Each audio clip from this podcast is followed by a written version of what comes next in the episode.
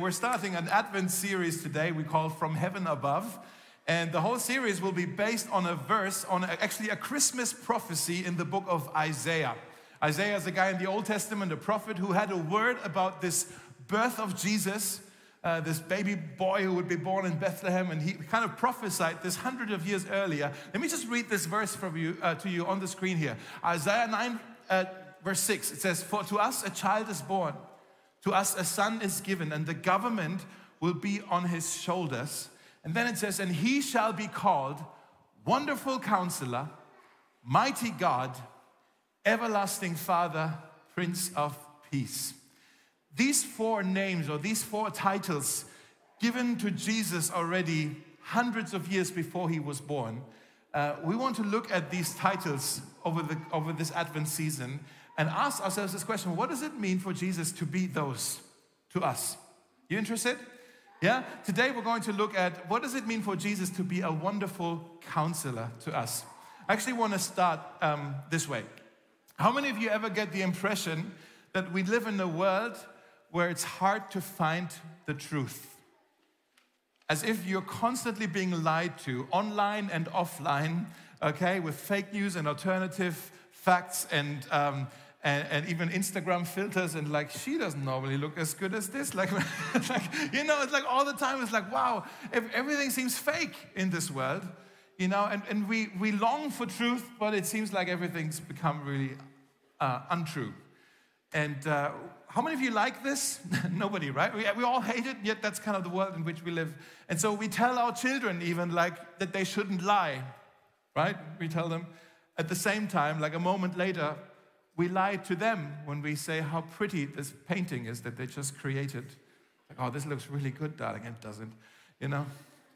Some of you, like, you, you're looking at it like, like when, I, when I have children, I will never lie to my children. How many of you parents actually have lied? To, can I just, is it just me? Don't look at me as if it's just me, right? Sometimes you just kind of twist the truth a little bit with them. I've actually, I have here on, on the screen my top 10 list of parenting lies. They're not all, fr- I, I may not all have shared them with my kids. Maybe, maybe not. But here they are, just so we get into the subject. So, number 10, this chocolate has alcohol in it. You can't eat this. You won't like it. Yeah? Sorry, it's not for you. I've definitely used that one. Okay, we'll come back to the playground later. Yeah, how many of you said this? And then the ch- kids go to sleep in the evening, uh, half asleep already. Hold on, we didn't go back to the playground. And ah, okay. Number eight, if you eat carrots, you'll be able to see in the dark. How many? You have parents who said this to you? Anybody? No. Okay. Number seven, that animal over there by the side of the road is just taking a nap. Oh. yeah. Number six uh, is Burger King is only for royalty. We can't go there ever. This is only for royalty. Some of you are looking at me as if I'm this terrible parent. Like I tell you, one day some of you will have kids. This is your useful list. You should take a picture of this when we're done down the list, okay? I, I promise. Number five uh, is just tell me the truth. I promise I won't get upset. How many of you had a parent said this to you and then they still got upset after this? It was a lie. They lied to you. Number four is uh, yes, we are all going to bed at 7, 8, uh, 7 p.m. Of course, that's not true, right? Number three is uh, if you don't hurry to get out of the bathtub, you go down the drain with the water right? That's a parenting lie. Like, how many of you were scared of the drain in the bathtub when you were just me? Okay, uh, let's move on quickly. It's embarrassing. Number two, they don't sell replacement batteries for that toy. Oh, I'm so sorry. Oh, I really would buy them. and number one, just because it's Christmas time almost, we use a lot of lies, don't we? Like, if we don't clean your room, Santa will give the Nintendo to somebody else right? It's perfect. There's so much pressure you can put on kids with Christmas. hey, uh, but seriously, why is it that we, even in our homes, we, we tend to be not truthful all the times? Like we live in a world with so much alternative facts and, and just fairy tales all over. And why is that? What is it doing to us? And how do we break free from that? That's what I want to look at with you today. Um, and hopefully, you'll see the connection of why we need a wonderful counselor. I want to look at you today, uh, with you today, with, uh, in a scripture in John chapter 8. If you have your Bibles or your little message notes in your contact cards, you can open them up. In John chapter 8, Jesus is talking with a group of Pharisees. Those were kind of the religious elite at the time, and they're having a bit of a theological debate. Okay? Let me just read this to you, and uh, hopefully by the end of this, it'll all make sense. Jesus said to them, we're on verse 31. Jesus said to them, You are truly my disciples if you remain faithful to my teaching. So that's the mark of a Jesus follower is that he's faithful or she's faithful to his teachings. Then you will know the truth and the truth will set you free. What? How does that work? That truth actually sets us free from something? I hope we can answer this question today. But then they said, uh, We are descendants of Abraham. We've never been slaves to anyone. Like, hello, have you not paid attention to your people's history? Like, you were enslaved in Egypt, right? That's the big thing you celebrate with the Exodus and all that. Like, clearly, uh, they have forgotten about this. And then they said, Well, our father is Abraham. No, Jesus replied, For if you were really the children of Abraham, you would follow his example. So, Abraham was this Old Testament hero of the faith. And he said, You should follow his example. Instead, you are trying to kill me because I told you the truth which I have heard from God. Abraham never did such a thing. No, you are doing the works of your own father. Dun dun dun dun. Like, what is he saying here, right? Now, this next sentence, uh, I need to explain it. They replied, We aren't illeg- illegitimate children. They are having a, a bit of a, a go at Jesus here because, you know, at, at Christmas, we celebrate the virgin birth of Jesus. That Jesus had a biological mother and Joseph was the adoptive father, right? And it was, it was a miracle, a virgin birth, and they didn't believe that story. And so they made up stories about Jesus, of how he was an illegitimate, he was born illegitimately. Actually, what this translation here literally says, this is a very sanitized translation. Most of your Bibles will have a sanitized translation here. In the Greek, it says, We are not bastards like you. Can I say that in church? I just did. I guess it happens. Yeah. It, it, you know, that's how, like, shots fired at Jesus, right? This, is, this isn't just a friendly exchange here. They are in a heat, heated, heated debate. And they say, No, we're not bastards like you. God Himself is our true Father. And Jesus told them, If God were your Father, you would love me because I have come to you from God. You are the children of your Father, the devil. He's firing back like shots fired again, right? And you love to do the evil things he does. He, the devil, he was a murderer from the beginning. He has always hated the truth because there's no truth in him. When he lies, he speaks his native language, for he is a liar and the father of lies. Merry Christmas.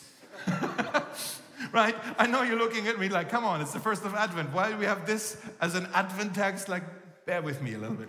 Jesus, in this heated exchange, he gets right to the heart of the matter and he's talking about the reality of evil in this world in which we live that is so full of lies. Uh, in fact, he gives them three facts that I can see in this text from what he says. If you, if you want to, you can write them down. Fact number one is the devil is real. The devil is real. He says he's been around since the beginning, he's always been there. Like he, he is, it's real, guys. And I know some of you, you are thinking, ah, this is a bit like, uh, it's a bit uh, primitive to think this is a bit naive. Like who still believes in the devil? Like kind of this is just trying to scare me or something. Uh, Jesus says, don't be fooled. Don't be fooled. Maybe the greatest trick that the enemy has ever pulled is that he convinced us that he doesn't exist. Jesus says, Don't be fooled. The devil is real and he is um, he's smart, he's clever, and he's crafty and he's powerful. In other places, Jesus refers to the devil as the prince of this world. In other words, he's saying the devil is a ruler in this world. He has influence, he has might in this world. First thing. Fact number two, he says uh, his ambition is death. Uh, he's saying, I know it's so, so Christmassy today, right? His ambition is death. Uh, he's saying, like, his, he's been a murderer from the beginning. In other places in the Bible, it says he comes to steal, kill, and destroy. Maybe you've been around churches for a while, or maybe you've been at a Christian concert or something, and somebody on stage said this God loves you, and He has a wonderful plan for your life. Right? That's true. You can also say, The devil hates you, and he has a vicious plan for your death. The devil hates you. When you become a Christian, you get God as your father, yes, but you also get the enemy, uh, get the, de- get the devil as your, as your enemy. The third thing, the third fact you can write down is his weapon is lies. His weapon is lies. He says, when he lies, he speaks his native language, for he is a liar and he is the father of lies. That means he's very good at it. He's very good at lying. Uh, we need to maybe reframe the way we think about what we call spiritual warfare or spiritual attacks. Because some of us, we think, oh, a spiritual attack is when maybe there's a monster climbing out from under your bed and twisting your arm or something, or you're maybe having a seizure or something. That's a spiritual attack. Like these things might happen, I don't know. But what if spiritual attacks actually are in here? What if it's, what if it's about the lies that you are being told all the time? Like, think about the Garden of Eden. When Eve was um, uh, yeah, when, when the enemy came and he convinced Eve that she should disobey God and by doing that, destroy humanity. Right? I mean, that's a story in itself, right? But when you, when you look at that, he didn't have to put a gun to her head, he put an idea in her head. Right? It, it was all about a lie. Did God really say you shouldn't, you know, like questioning God? And that's how it all started. That, every temptation, every sin, it all starts in here. And that's why Jesus, in verse 32, he comes and he says, You need to know the truth because the truth will actually set you free. It's what he says. You will know the truth, and truth will set you free. What does that mean? The truth will set you free when you've been enslaved by a lie. That's when you need to know the truth because you've been enslaved by a lie. Now, some of you are looking at me a bit blank, so let me try to explain it. A while ago, I saw on, uh, I think on Instagram or somewhere on the internet, I saw this picture right here on the screen of a horse that is being uh, tied to a plastic chair. and the line underneath was, uh, What is holding you back? uh, and I had to, like, this is, is this real? Like, this, is, this, looks really funny. Like, this, this horse is obviously much stronger than the chair. It could just run off, but apparently it's standing still. And I had to check with uh, Mary Schmidt from our church, who knows all about horses. And because I know, like, yeah, horses, they are uh, very friendly animals, but they're not stupid, you know. but I had to check with her, and she confirmed that this is actually true. A well trained horse would have been tied to a tree or a post or a wall so often in its lifetime that it just knows hey, when I'm tied to something, I can't move. And therefore, I'm supposed to stand still. It's just that's how it's trained, okay?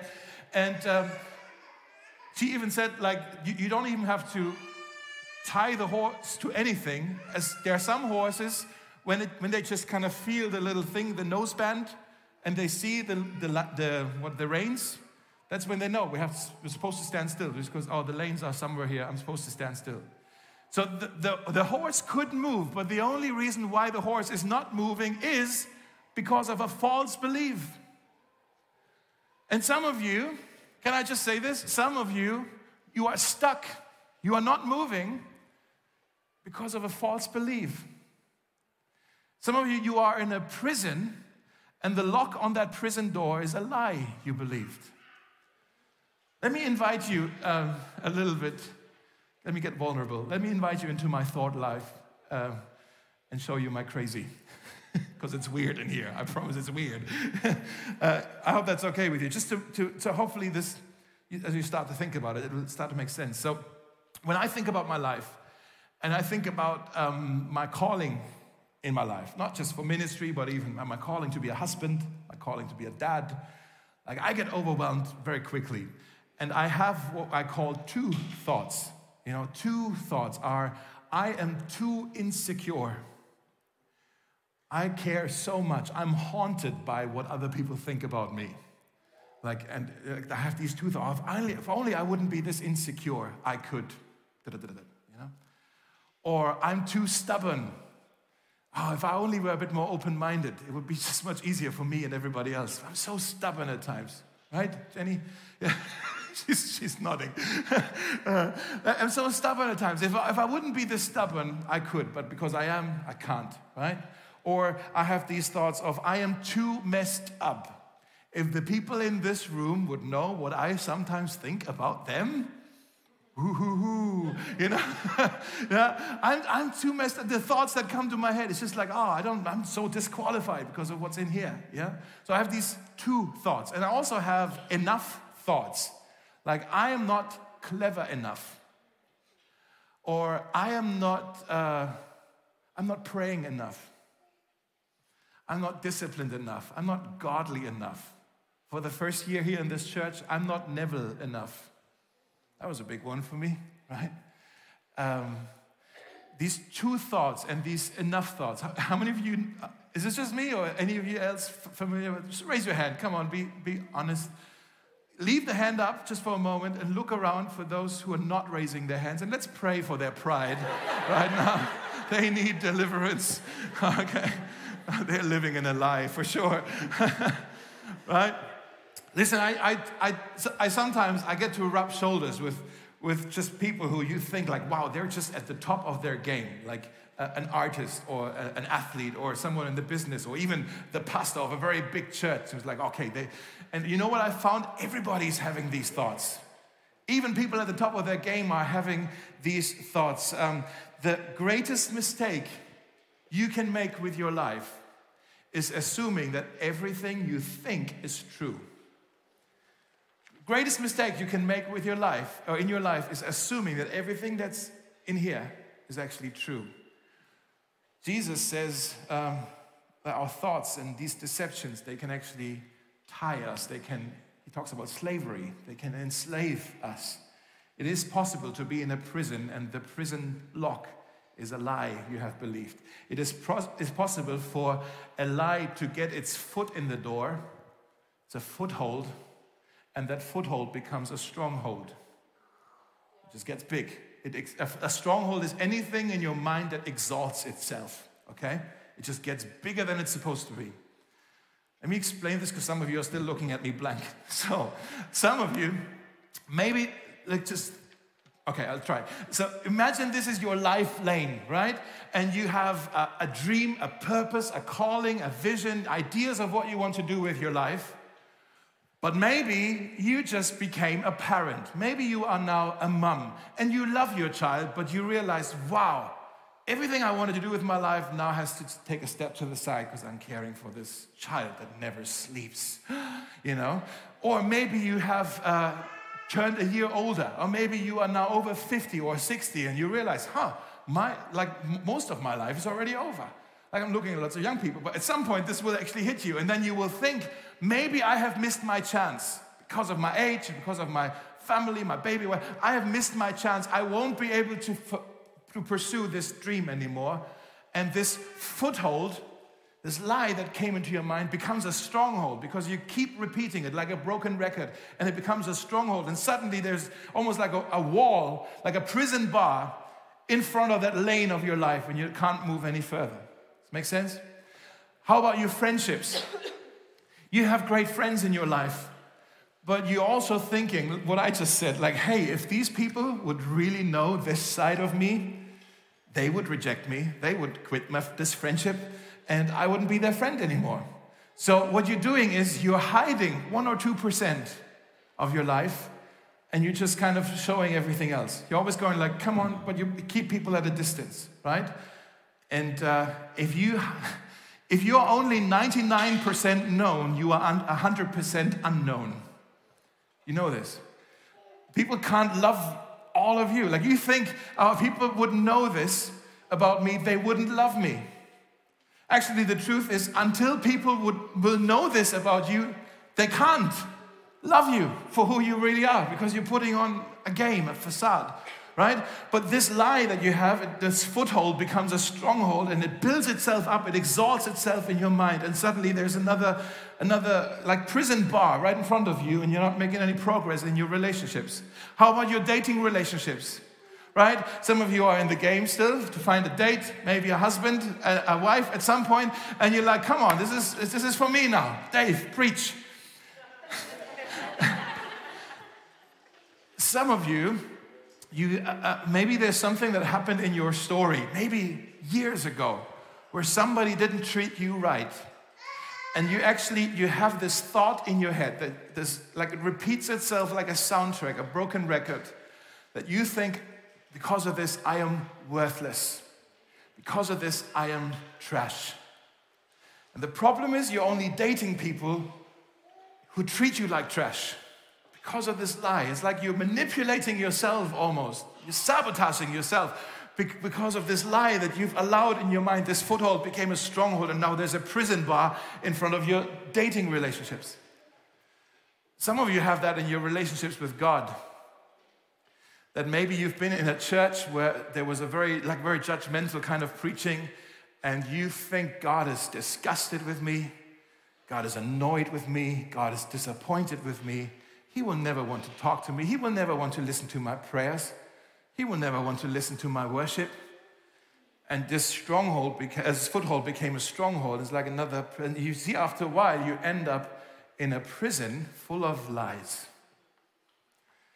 And that's why Jesus came and says, You need to be set free from these lies. You need to know the truth because it will unlock all these prison doors that you have created around yourself. That's why Jesus says, I have come to be a wonderful counselor, to lead you into the truth to show you the truth of who you really are in my eyes and how much I love you. And all of this, that's, that's why Jesus came to be a wonderful counselor. Have you ever thought about why Jesus uh, kind of showed up and he uh, introduced himself as a rabbi, as a teacher?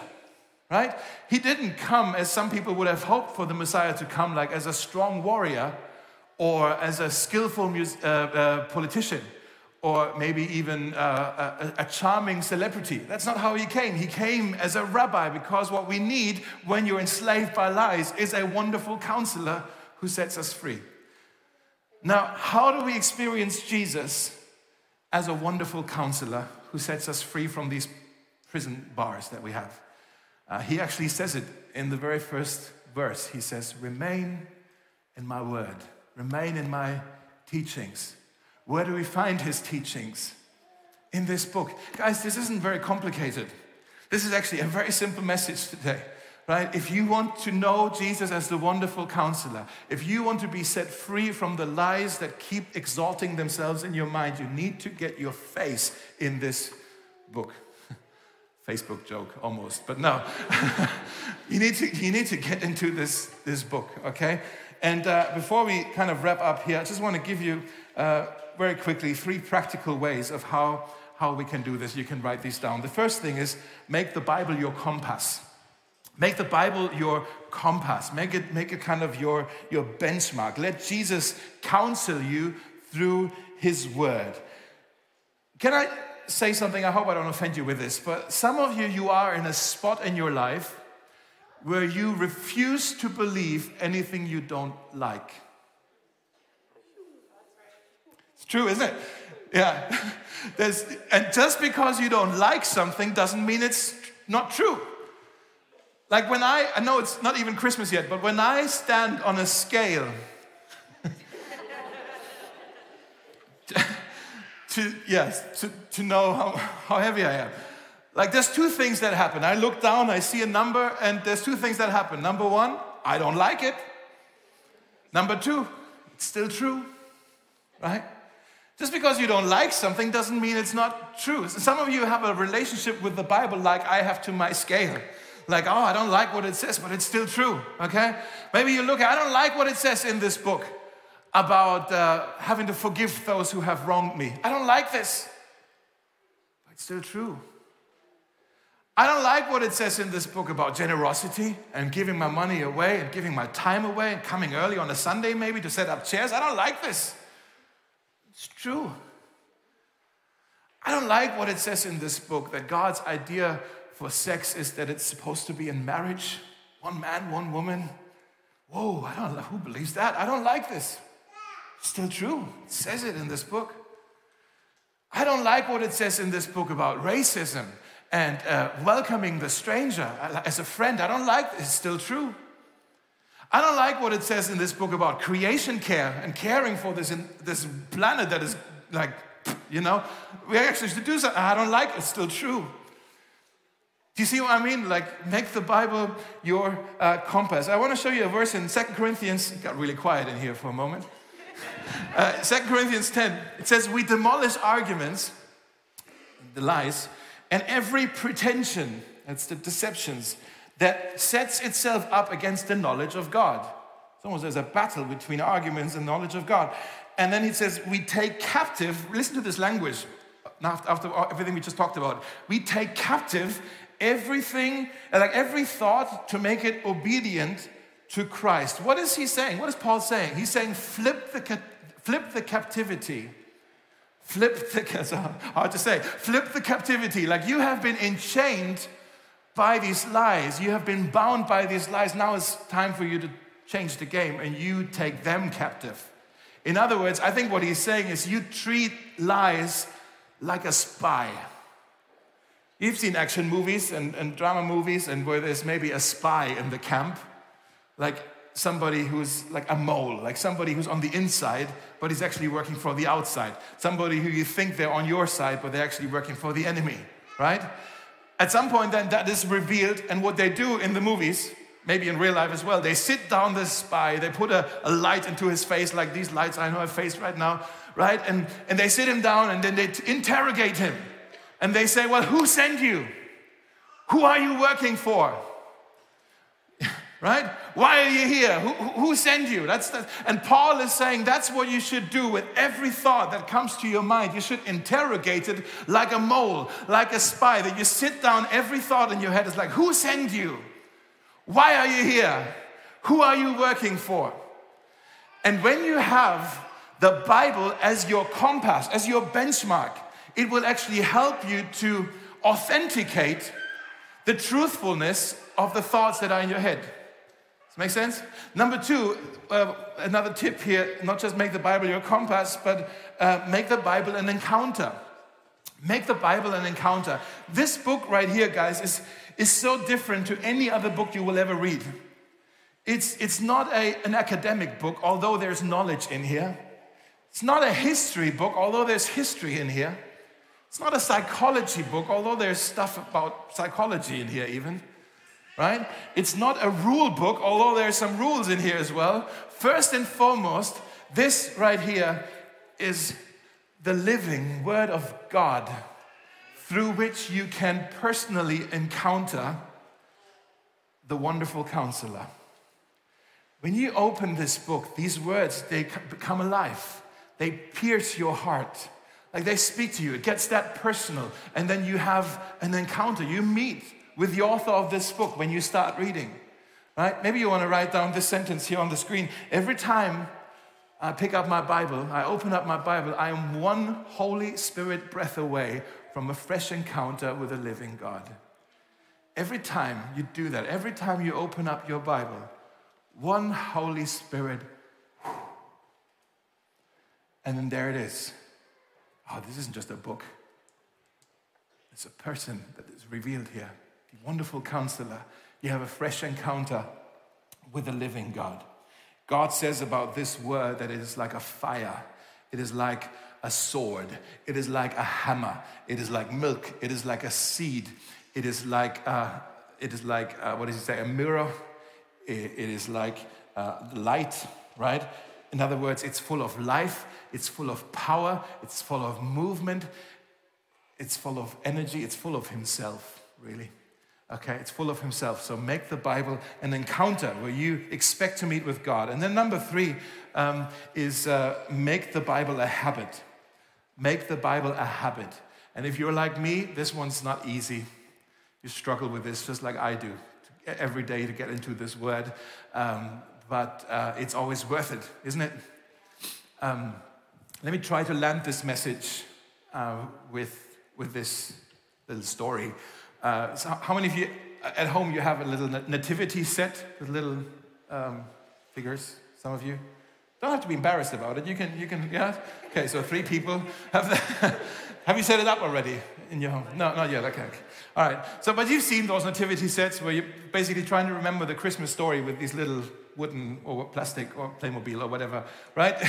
Just set up. And there's always like these three strange characters, these three dudes who bring, who bring presents, right? The, the, the, they're called the Magi from the East. And it's so bizarre, isn't it? It's so random. Like, what are they doing there? They don't really fit in this. Like, it's all peasants and, and shepherds and, and all of that. It just looks really simple. And now there's these people with really fancy clothes and they show up and they bring gold, frankincense, and myrrh, whatever these three things are. I know what gold is, but I don't, whatever this really is. And by the way, this is why we do Christmas gifts, because of their gifts. So we should be grateful for them as well. uh, but they show up and they actually, it says they, they bowed down before Jesus and they said, This is the King of the Jews. And they brought these gifts and it says they worshiped him. And Bible scholars are looking at this and they're like, This is so weird, like so random. Who are they?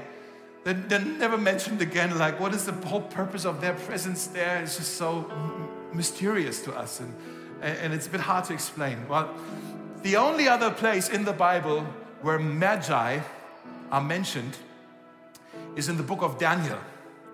Maybe you've heard about the book of Daniel. It's in the Old Testament. There was a guy named Daniel, books named after him, and he was a Jewish man who was very religious, very, very devout Jewish, Jewish man, knew the scriptures, a man of prayer.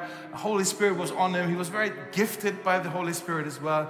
And he lived not at home, but he lived in exile in Babylon. Okay, uh, from the east, in the east of Bethlehem. That's where he lived, and he, he served in the royal household. And uh, because he was so, so gifted by the Holy Spirit, eh, eh, the, the king very quickly recognized there's something special about this Daniel. He was able to interpret dreams, he was able to, to know about kind of stars and, and things like, you know, and, and, and, and he was just very, there was lots of wisdom in this man. And, and the king recognized this. And, and in Daniel chapter 4, we read that the king appointed Daniel to be the chief of the Magi. And what Daniel began to do is he began to teach the other magi, became their teacher. He began to teach them about all of the Jewish prophecies about this coming Messiah, this king who would come, who would uh, establish a kingdom that would never end. This king who would come with a new vision for life that was unheard of. This king who would be the savior of the world. And he taught them all about the prophecies from Isaiah. Then in Daniel chapter 9, he actually gets his own prophecy that he shares with them. It's very exciting. At some point, Daniel died, but we know that the Magi, they must have been very diligent with kind of keeping to their scriptures, keeping to their knowledge. It was a family thing. If you were a Magi, then your son became a Magi, your grandson became a Magi. Now, guess what happened is that the, the Magi that were taught by Daniel, passed on these prophecies that Daniel was sharing with them about the coming Messiah. They passed it on to their sons and to their grandsons and to the sons of their grandsons. And for 600 years, these random, strange, mysterious magi in Babylon were studying the teachings of their chief, their master magi, Daniel, and all the other prophecies he brought to them. And then 600 years later, they saw that star and they must have thought somehow, oh, this is the sign. Let's go now. Let's follow this star.